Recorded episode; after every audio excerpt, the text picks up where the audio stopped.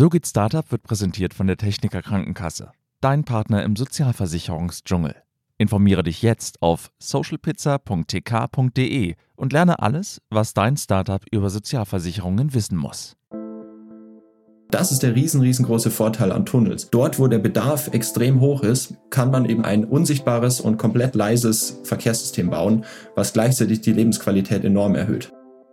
Man muss die Leute begeistern von dem, was man vorhat, hartnäckig bleiben, zeigen, dass man es ernst meint, dass man nicht aufgibt, solide Konzepte präsentieren und das ganz, ganz Schwierige an der ganzen Sache ist, dass man natürlich mit Null anfängt. So geht Startup.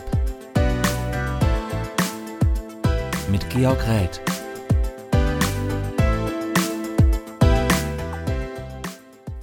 Vor rund einem Jahr hat Elon Musk einen Wettbewerb ins Leben gerufen, die Not a Boring Competition. Und Ziel des Wettbewerbs war es, möglichst schnell und präzise einen Tunnel zu bauen. In Zukunft sollen damit zum Beispiel Autos unterirdisch fahren können, was natürlich das Stadtbild massiv verändern würde. Und das Tunnelbauen aber ziemlich komplex ist, zeigt schon alleine, dass von 400 Teams, die dort angetreten sind und den zwölf Finalisten nur ein einziges am Ende einen Tunnel auch bohren konnte und damit der Gewinner wurde. Das ist das Team Toom Boring der TU München und mit dem 23-jährigen Chef des insgesamt 60-köpfigen Teams darf ich heute sprechen. Das ist Kilian Schmid. Ich bin Georg Reth. Hallo Kilian. Hallo Georg. Schön, dass du da bist. Das Finale der Not a Boring Competition fand ja in der Wüste von Nevada statt. Ein ziemlich extremer Ort. Es ist dort heiß. Es gab Sandstürme, es gab Gewitter und dann fiel auch noch die Technik des Veranstalters aus. Ich habe das alles nur im Netz gelesen, aber beschreib gerne mal die Lage vor Ort als jemand, der wirklich dort war. War das wirklich so apokalyptisch? Also es war natürlich sehr heiß, also Wüste von äh, Las Vegas sonst an sich natürlich, wir haben für manche Dinge schon ein bisschen kämpfen müssen, aber am Ende waren wir froh, dass alles funktioniert hat und waren dann überglücklich über das Ergebnis. Das heißt, es hat dich nicht irgendwie aus der Bahn geworfen, dass dann plötzlich irgendwie mal ein Sandsturm kam oder irgendwie ein Blitz neben einen einschlägt, dann hast du ganz normal weiterarbeiten können. Also das war natürlich schon, äh, ja, prägend, sagen wir es mal so, aber wir haben unser, unsere Sachen sortiert und dann weitergemacht, weil ja, wir wollten das Ding gewinnen und haben uns auf unsere Aufgabe konzentriert. Und ihr habt ja auch gewonnen. Ich finde das auch eine ziemlich großartige Leistung. Das waren 60 Menschen, die man für dieses Projekt begeistern musste. Die musste man koordinieren. Ihr musstet Sponsoren überreden. Habt ja, glaube ich, fast eine Million Euro an Spenden eingesammelt. Man musste die Technik bauen, Innovationen entwickeln. Dann musste diese 22 Tonnen auch noch verschiffen von München nach Las Vegas. Und dennoch, wenn man von diesen zwölf Finalisten, die eingeladen wurden, dann irgendwie nur acht dort sieht, sieben fallen aus wegen Sicherheitsvorschriften zum Beispiel, weil die Bohrmaschine nicht rechtzeitig zusammengebaut wurde, dann hat das Ganze so einen ganz leichten faden Beigeschmack. Konntest du dich trotzdem über den Sieg freuen? Ja, total. Also das wurde am Wettbewerb auch immer extrem betont, dass es einfach extrem schwer ist, überhaupt einen Tunnel zu bohren. Und ja, das Ergebnis zeigt einfach, wie wie unglaublich schwer das äh, ist, überhaupt hier einen Tunnel zu bohren. Daher sind wir sehr glücklich und es ist eine unglaubliche Leistung, was meine Teamkolleginnen und Teamkollegen hier gezeigt haben bei diesem Wettbewerb. Fand es trotzdem schade, dass es im Endeffekt nur ihr wart, die auch einen Tunnel bohren durftet. Das waren ja alles Experten auf ihrem Bereich, die auch ein Jahr darauf hingearbeitet haben. Das war ja für die extrem belastend, dann plötzlich nur dastehen zu müssen nach diesem gewaltigen Aufwand und dann nichts tun zu dürfen. Ja, total. Also es wäre sicher schön gewesen, ein paar andere Maschinen noch laufen zu sehen, weil es teilweise wirklich äh, interessante und neue Konzepte waren. Äh, das war schade, aber wir sehen mal, was die Zukunft bringt, ob wir da noch äh, Maschinen mal in Betrieb sehen.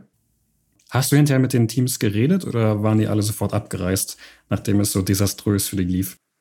Also man ist natürlich da in Kontakt. Also wir sind mit speziell mit den europäischen Teams in Kontakt und mhm. äh, sind da im, im regen Austausch. Das heißt, es kann, ja, müssen wir schauen, was da noch genau geht, äh, ob manche Teams nochmal irgendwie auch hier in, in, Deutschland jetzt zum Beispiel oder in, in Europa nochmal einen Test mhm. äh, wagen wollen. Aber wir sind da schon in, in Kontakt.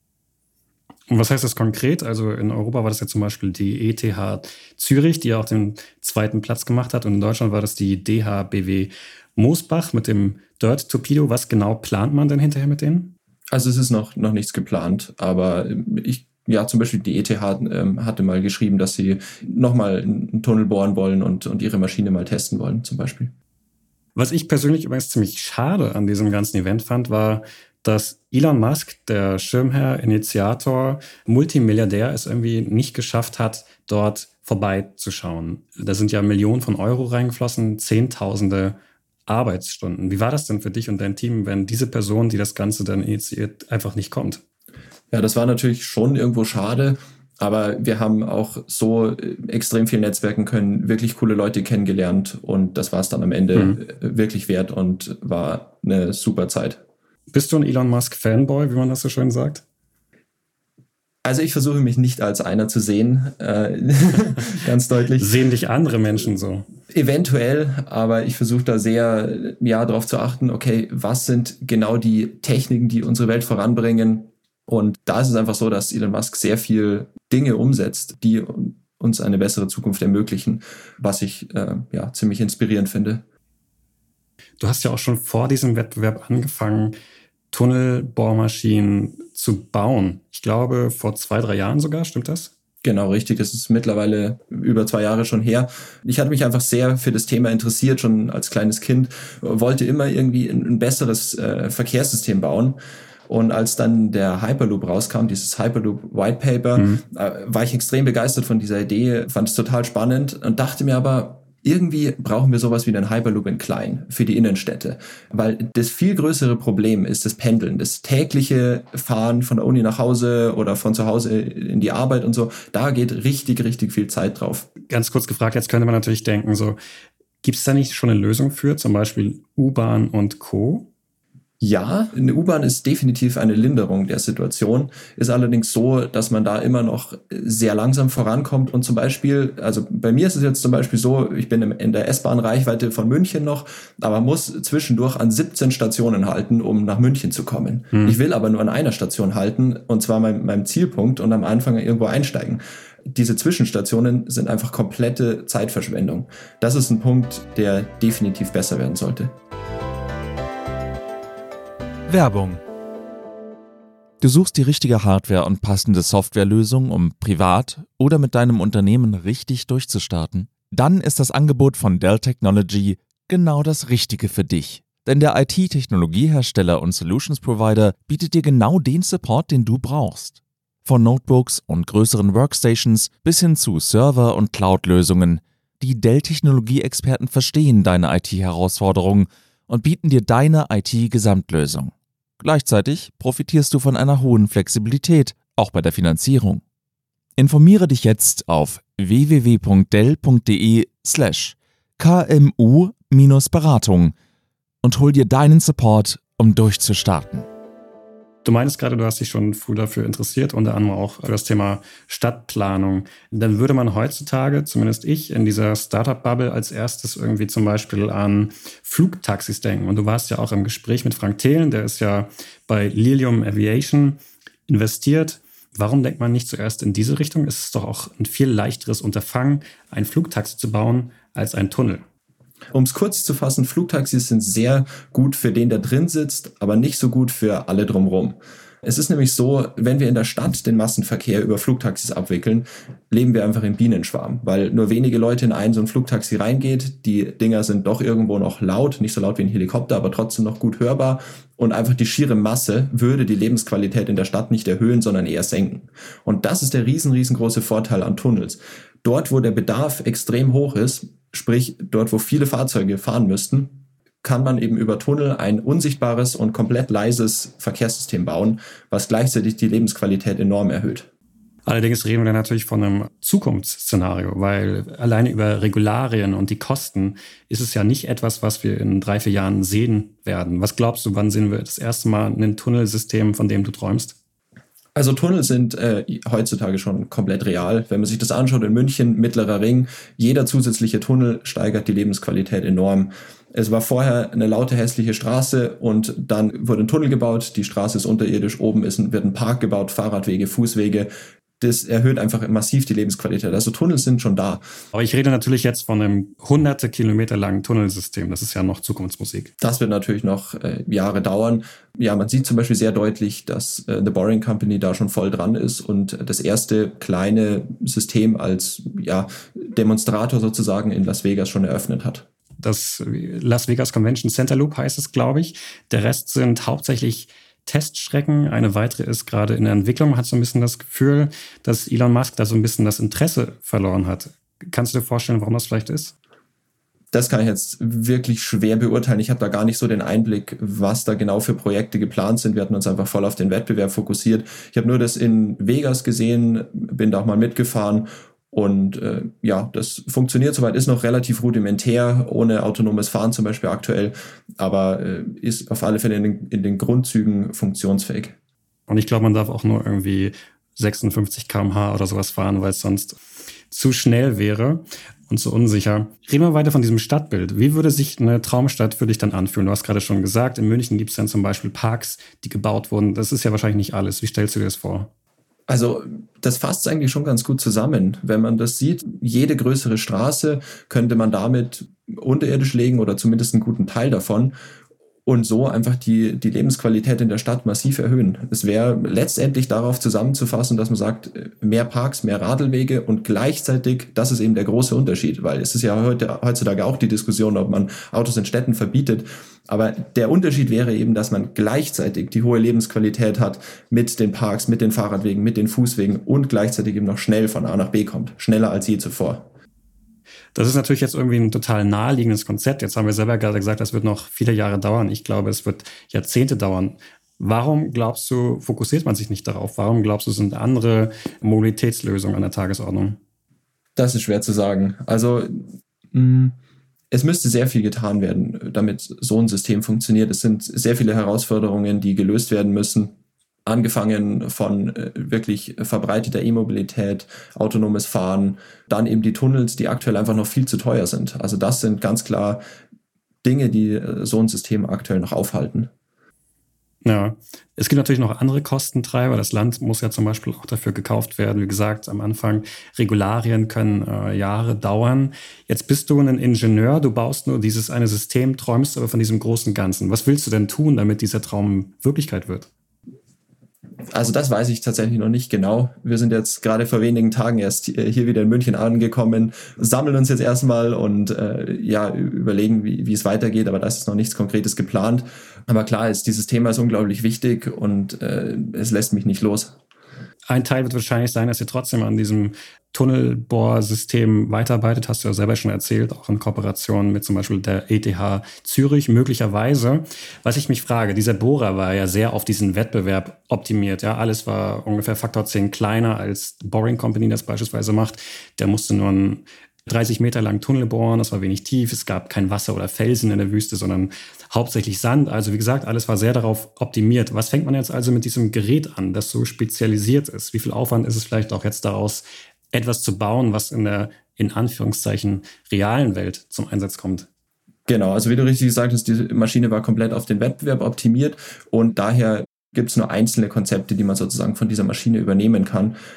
Da ist es aber so, beim Wettbewerb war der Fokus eigentlich ein anderer. Und zwar der Fokus war auf das Team und Leute für dieses Thema zu begeistern. Und das ist äh, etwas, mhm. wo der Wettbewerb wirklich gut Erfolg hatte. Und äh, um jetzt auf die Maschine zu sprechen zu kommen, äh, Fels gab es dort tatsächlich. Das war dann auch was, was uns tatsächlich äh, Probleme gemacht hatte am Ende, weil unsere Bohrgeschwindigkeit da dann einfach, ja, da wurde es dann eben schwierig und langsam am Ende. Ich glaube, ihr habt insgesamt fünf Stunden gebraucht. Was war eure Traumvorstellung? Ja, also wir haben ähm, gut fünf Stunden gebraucht und da eben circa 20 Meter Tunnel gebohrt. Ja, natürlich äh, wäre unser Traum gewesen, hier die 30 Meter zu bohren. Ja, wir haben nach der Siegerehrung dann noch weiter gebohrt und dann 22 Meter erreicht und sind da schon glücklich darüber. Es gibt ja mehrere Probleme beim Bohren. Manche sind ganz offensichtlich, zum Beispiel, dass man dieses Material raus befördern muss, ja, dass man auch dieses, die Tunnelwand rein befördern muss äh, und so weiter und so fort. Aber erklär mal zum Beispiel ganz klassisch jetzt meiner Oma, deiner Oma, wie löst man das und was macht ihr da anders, äh, um dieses Problem zu lösen? Eine der großen Herausforderungen im Tunnelbau ist eben die Logistik, wie, wie du erwähnt hattest. Es sind eben ja, mehrere Kilo Material pro Sekunde, wenn man dann eben schnell bohrt, die man pro Sekunde bei so, bei so einem kleinen Tunneldurchmesser schon rausbefördern muss. Beim Wettbewerb haben wir uns dann dafür entschieden, dass wir ein sehr großes Förderband für den Tunneldurchmesser und eine sehr große Förderschnecke verbauen, um eben hier einen hohen Materialstrom äh, rauszubekommen. Das bringt dann einige Herausforderungen mit sich. Zum Beispiel ist es in so einem Tunnel extrem eng. Und das ist sehr, sehr schwierig, diese ganzen Komponenten dann ineinander reinzubauen die überlappen sich, die müssen ineinander agieren und das Ganze unter extremst beengten Platzverhältnissen. Das ist wirklich schwer. Aber das war natürlich jetzt auch dem Wettbewerb geschuldet, oder? Weil normalerweise wäre dieser Tunnel ja, ich glaube, wie gesagt, die Boring Company träumt, glaube ich, von vier Meter Durchmesser. Wäre das da leichter gewesen? Also man muss natürlich sehen, wenn der Durchmesser steigt, dann steigt auch die äh, Querschnittsfläche und damit das Volumen an Ausbruchsmaterial. Das heißt, die Probleme skalieren eigentlich ziemlich linear hoch und oder beziehungsweise bleiben gleich. Es ist kleiner Tunnel ist wenig Materialmenge im Verhältnis, großer Tunnel hat viel Materialmenge, aber auch mehr Platz. Also die Herausforderungen bleiben irgendwo ähnlich.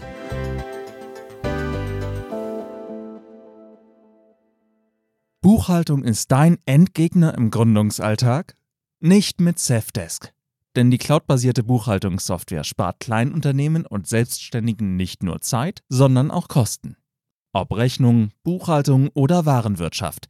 Profitiere auch du von Safdesk. Jetzt mit dem Code Gründerszene100. Sechs Monate gratis testen unter www.safdesk.de slash Gründerszene.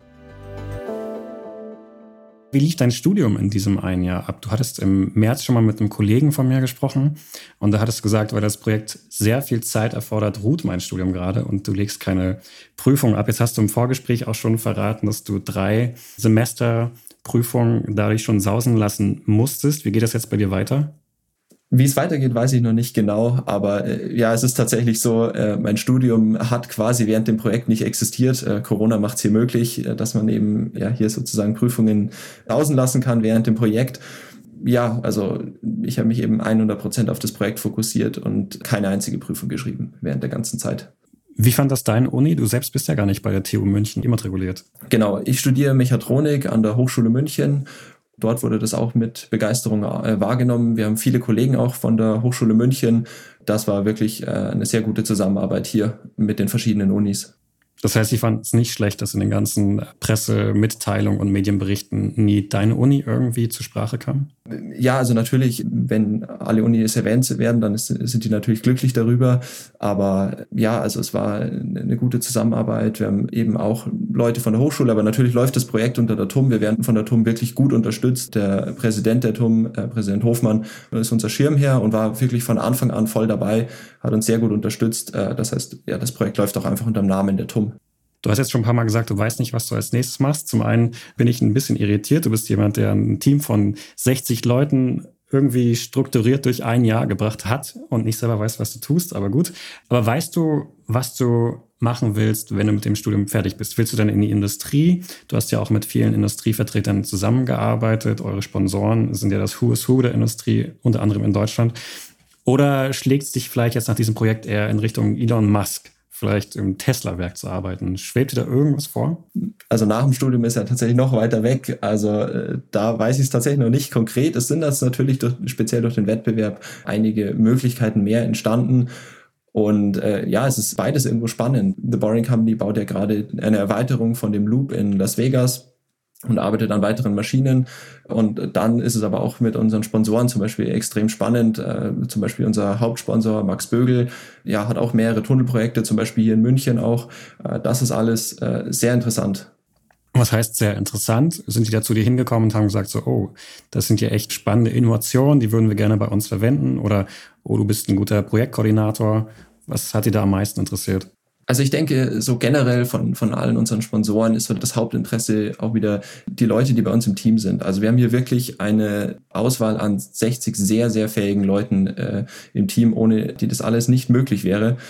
Und das ist natürlich eine Ressource, an der auch die Sponsoren natürlich sehr interessiert sind. Ich habe übrigens die Sponsoren mal ein bisschen angeschaut. Du hast einen gerade erwähnt. Da gibt es ja zum Beispiel auch noch Herrenknecht, auch ein Marktführer bei Tunnelbaumaschinen. Und wenn man sich die Produkte anschaut, dann hat man das Gefühl, dass das, was sich Elon Musk eigentlich vorstellt, in ähnlicher Form bereits existiert. Das, was dort produziert wird, ist ja schon sehr nah an der Zukunft, auch an dem, was ihr gebaut habt. Das heißt, wie viel Innovation habt ihr da wirklich noch mit reingebracht und wie viel ist vielleicht doch schon im normalen Tunnelbohrmaschinen-Business vorhanden? Also es ist äh, natürlich schon einiges vorhanden. Tunnelbaumaschinen, äh, ja, man sieht es gerade zum Beispiel mit den, mit den großen Tunneln durch die Alpen, im Brenner Basistunnel, dem Gotthard Basistunnel. Das sind enorme Tunnellängen, die da gebaut werden. Es ist sehr viel schon möglich. Mhm. Und was wir jetzt gemacht haben, wir haben äh, viele funktionierende Konzepte genommen, zum Beispiel eben das Pipejacking mit den Stahlrohren und haben dann mhm. einfach optimiert auf den Wettbewerb und einzelne kleinere Innovationen noch hinzugefügt. Äh, eine Sache, die man zum Beispiel da nennen kann, ist, dass wir am Bohrkopf einen Hohlwellenantrieb gemacht haben und die Förderschnecke mitten durch den, durch den Bohrkopf gelegt haben, um die eben deutlich zu vergrößern. Eine andere Sache, die wir gemacht haben, ist beim Vorschubsystem haben wir einen kontinuierlichen Vorschub. Das heißt, wir können eine komplette Rohrlänge mit ja, einem sehr kompakten Vorschubssystem kontinuierlich ohne Unterbrechung nach vorne schieben. Das sind so Innovationen, die wir nochmal zusätzlich reingebracht haben. Ja, ich glaube, alle Nicht-Ingenieure haben jetzt gerade den Podcast verlassen.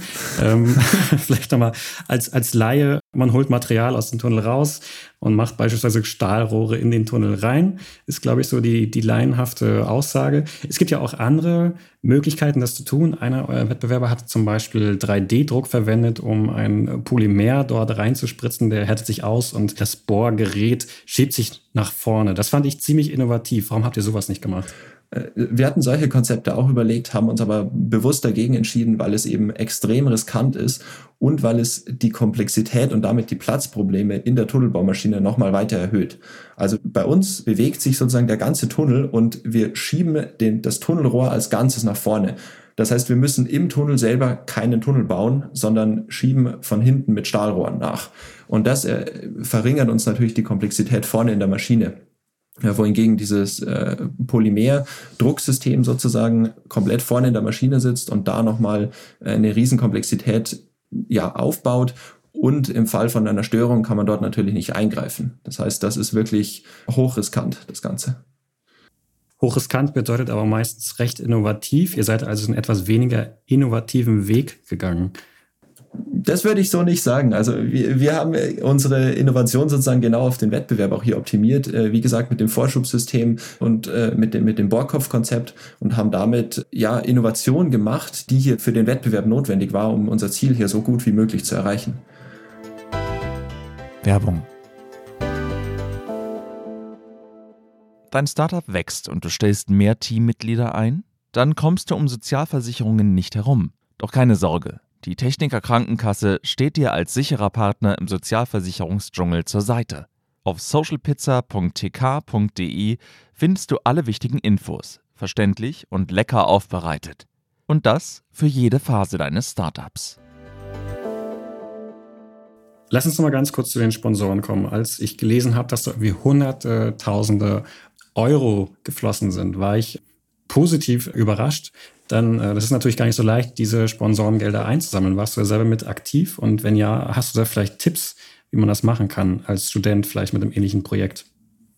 Ja, also ich war da schon in, in einigen Gesprächen mit dabei wie man das letztendlich macht. Also man muss die Leute begeistern von dem, was man vorhat. Äh, man muss hartnäckig bleiben, zeigen, dass man es ernst meint, dass man nicht aufgibt, solide Konzepte präsentieren. Und das ganz, ganz Schwierige an, an der ganzen Sache ist, dass man natürlich mit Null anfängt. Und ja, da ist es auch so, dass wir eben äh, damals so eine ganz kleine Tunnelbaumaschine schon gebaut hatten, äh, die ich eben vorher angefangen hatte und wir dann fertig gebaut, bei meinen Eltern im Garten einen Tunnel gebohrt. Und das war natürlich auch was, so eine Story, die wir erzählen konnten, äh, was auch ja. ein bisschen zeigt, dass wir das ernst meinen und dass wir hier nicht nach der kleinsten Hürde sozusagen aufgeben. Das war natürlich dann auch wieder eine Sache. Dann natürlich das komplette Netzwerk hier in München ist äh, extrem stark. Zum Beispiel auch durch die Erfolge von Tom Hyperloop weiß man einfach, dass solche äh, Projekte hier in München möglich sind und auch auch zum Erfolg führen können. Glaubst du, es wäre schwerer gewesen, wenn jetzt nicht der Name Elon Musk mit drin gewesen wäre, dieses Geld einzusammeln? Äh, natürlich. Also das äh, hat natürlich auch geholfen. Ich fand übrigens die Geschichte gerade sehr spannend, die du erzählt hast, die ihr auch euren Sponsoren erzählt habt, dass du in dem Garten deiner Eltern einen Tunnel gebohrt hast. Das war sehr viel wahrscheinlich äh, kein 0,5 Meter Durchmesser. Kannst du vielleicht ein bisschen erzählen, was genau hast du da gemacht? Also ich hatte vor zwei Jahren, also ungefähr ein Jahr vor dem Wettbewerb, angefangen eben meine eigene kleine Tunnelbaumaschine zu bauen. Das ist so eine Maschine mit circa 20 Zentimeter Durchmesser, halber Meter lang. Mhm. Die haben wir dann, als dieser Wettbewerb ausgerufen wurde, fertig gebaut im Team und äh, haben dann eben mehrere Meter Tunnel bei meinen Eltern im Garten gebohrt und so ja zumindest schon mal die erste funktionierende Maschine äh, gebaut. Was habt ihr mit diesem Tunnel gemacht? Man bohrt ja nicht einfach so einen Tunnel im Garten. Da haben wir natürlich nichts gemacht. Also der liegt dort immer noch und. Da fährt jetzt kein ferngesteuerter Minitest. Nein, das äh, nicht. Aber äh, ja, einfach äh, zeigen, was möglich ist. Das war das Ziel von dem Ganzen. Die Maschine haben wir dann schön hergerichtet. Findet man auch in äh, verschiedenen Videos und äh, Presseartikeln von uns. Das heißt, du wurdest von deinen Eltern auch grundsätzlich unterstützt. Also man hat es ja schon mit Skepsis zu tun, wenn man äh, sagt, man baut jetzt eine eigene Tunnelbaumaschine. Vor allem war das ja lange vor dem Wettbewerb. Das heißt, da hat jeder irgendwie komisch geschaut. Jetzt im Nachhinein sind natürlich alle glücklich darüber. Was genau war die Skepsis? Also zu sagen, dass man selber anfängt, hier eine Tunnelbaumaschine zu bauen ohne diesen Wettbewerb, das ist da, da lacht man nicht mal, weil das so, so ab vom Schuss ist. Also, ja, keine Ahnung, äh, was soll das, was soll das und was soll dabei rauskommen und äh, wo, warum machst du das? So ein bisschen in die Richtung. Okay, und wie konntest du sie überzeugen? Oder haben deine Eltern gesagt, okay, Junge, dann mach einfach? Ja, so, so schlimm war es jetzt auch nicht, aber so, so gewisse Skepsis und äh, ich habe einfach weitergemacht und am Ende ist jetzt ein ganz gutes Ergebnis rausgekommen. Also jetzt ist alles, alles bestens. Wo macht ihr eigentlich momentan eure ganzen Projekte, frage ich mich. Also wo kriegt man so viel Fläche her, dass man irgendwie 30 Meter Tunnel bauen kann? Also das war auch wieder über Sponsoren. Wir haben erstmal von Strabag, ein anderer Sponsor noch von uns, haben wir eine Halle bekommen in Garching, wo wir die Maschine zusammengebaut haben. Und der nächste Schritt war dann ein Kieswerk, was wir, also eine Fläche in einem Kieswerk, auch in der Nähe von München, äh, das wir über Max Bögel bekommen haben. Und da ja, haben wir eben eine Testgeologie aufgebaut, um möglichst äh, nah an die Wettbewerbsgeologie zu kommen und eben dort äh, ja 30 Meter Tunnel dann auch tatsächlich testweise schon mal bohren können, was uns am Ende riesig geholfen hat, die Erfahrungen, die wir dort gesammelt haben. Also ihr habt auch vorher schon quasi selber bewiesen für euch, dass ihr gewinnen könntet. Also ihr habt auch vorher schon diese 30 Meter geschafft. Genau, natürlich dort noch mit viel äh, Zwischenstopps und Wartungsarbeiten und Verbesserungen und Tests und so weiter. Aber äh, ja, wir haben eben hier in Deutschland vorher schon die 30 Meter Tunnel gebohrt. Äh, wen das genauer interessiert, wir haben dazu ein Rollout-Video gemacht an dem Tag, an dem wir die Maschine in die USA verschickt haben. Das ist so ein 35 Minuten Video, findet man auf YouTube, wo wir nochmal alle technischen Systeme beschreiben und wo sehr tolle Videos drinnen sind, wo man wirklich gut sieht, wie die Maschine funktioniert und wie wir dort gearbeitet haben haben. Du hast jetzt schon ein paar Mal das Thema Hyperloop erwähnt. Und als ich äh, mich am Anfang für dieses Thema interessiert habe, also äh, Bohren, äh, dachte ich, was hat das mit dem Hyperloop zu tun? Ja, der Hyperloop ist in meinen Augen immer etwas gewesen, was oberirdisch fährt. Dann habe ich aber mal in einem Video von dir gesehen, natürlich, weil da diese Geschwindigkeiten so hoch sind, geht er vielleicht manchmal auch durch einen Berg oder durch Erde durch. Aber wie genau hängen diese beiden Sachen zusammen? Arbeitest du jetzt irgendwie parallel auch an irgendwelchen Hyperloop-Projekten oder wie sieht das aus? Nein, gar nicht. Aber Tunnelbau ist definitiv eine, eine Technik, die sehr viel benötigt wird, wenn man äh, Hyperloop-Strecken baut. Also wie du gesagt hast, einfach dadurch, dass ein Hyperloop so schnell ist, müssen die Kurvenradien extrem, extrem groß sein. Und da kommt es einfach vor, dass man äh, doch große Teile der Strecke unterirdisch verlegen muss, einfach weil die Landschaft zu uneben ist sozusagen und, und äh, Siedlungen und so äh, zwischendurch sind. Das heißt, man muss einfach sehr viel unterirdisch legen und auch, um äh, einfach die Akzeptanz in der Bevölkerung zu bekommen, denke ich mal, dass man sehr viele Strecken unterirdisch legen muss. Akzeptanz heißt, weil sie einfach das nicht sehen. Genau, also je weniger von dieser Strecke zu sehen ist, desto besser. Würdest du in so einem Hyperloop mitfahren? Mit 1200 km/h? Wenn ein Hyperloop gebaut wird, dann äh, muss der sicher sein und daher würde ich dann natürlich mitfahren. Okay. Wir haben am Ende des Podcasts immer eine Frage und die heißt, nenn mir eine Sache, die dir Freude macht und eine, die dir Bauchschmerzen macht. Puh. Äh, also was mir Freude macht, ist, dass jetzt München hier zum fünften Mal gezeigt hat, was Ingenieurskunst äh, Made in Germany kann. Was mir ein bisschen Bauchschmerzen bereitet, ist, dass wir mittlerweile in Deutschland sehr viele ja, Technologien verschlafen haben, beziehungsweise sehr hinten dran sind mit Digitalisierung, E-Mobilität und so weiter. Und äh, ja, hoffe einfach, dass sich das ändert. Dass wir hier in mehr Technologien vorne dran sind und hier die Weltmarktführerposition halten können. Dann Kilian, danke für das Gespräch. Danke. Danke, dass ihr zugehört habt. Wir freuen uns, wenn ihr uns noch Feedback da lasst. Schreibt uns also gerne, welche Themen ihr vielleicht hören wollt, welche Gäste wir einladen sollen. Bis bald.